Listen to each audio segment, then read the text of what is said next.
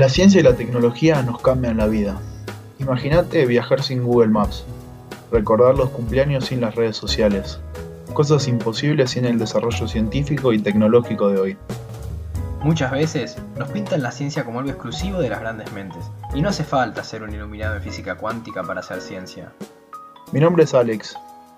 Y el mío Martín. Queremos que nos acompañe en este ciclo de entrevistas con distintos expertos, donde mostraremos que es posible acercar la ciencia a la gente que es posible hacer ciencia en Argentina. Primera vez escuchando un podcast, te contamos de qué se trata. Es un espacio de conversación, de escucha y reflexión con personas que admiramos.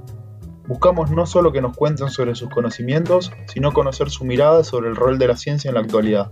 Y sobre todo, mostrar que es posible hacer ciencia en Argentina.